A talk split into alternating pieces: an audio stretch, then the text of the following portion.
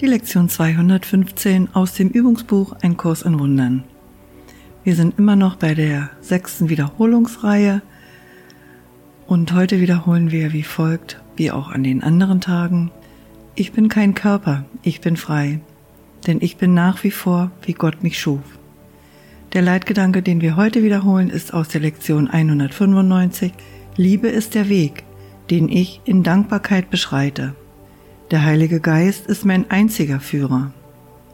Er geht mit mir in Liebe und ich sage ihm Dank, dass er mir den Weg weist, den ich gehen soll. Ich bin kein Körper, ich bin frei, denn ich bin nach wie vor, wie Gott mich schuf.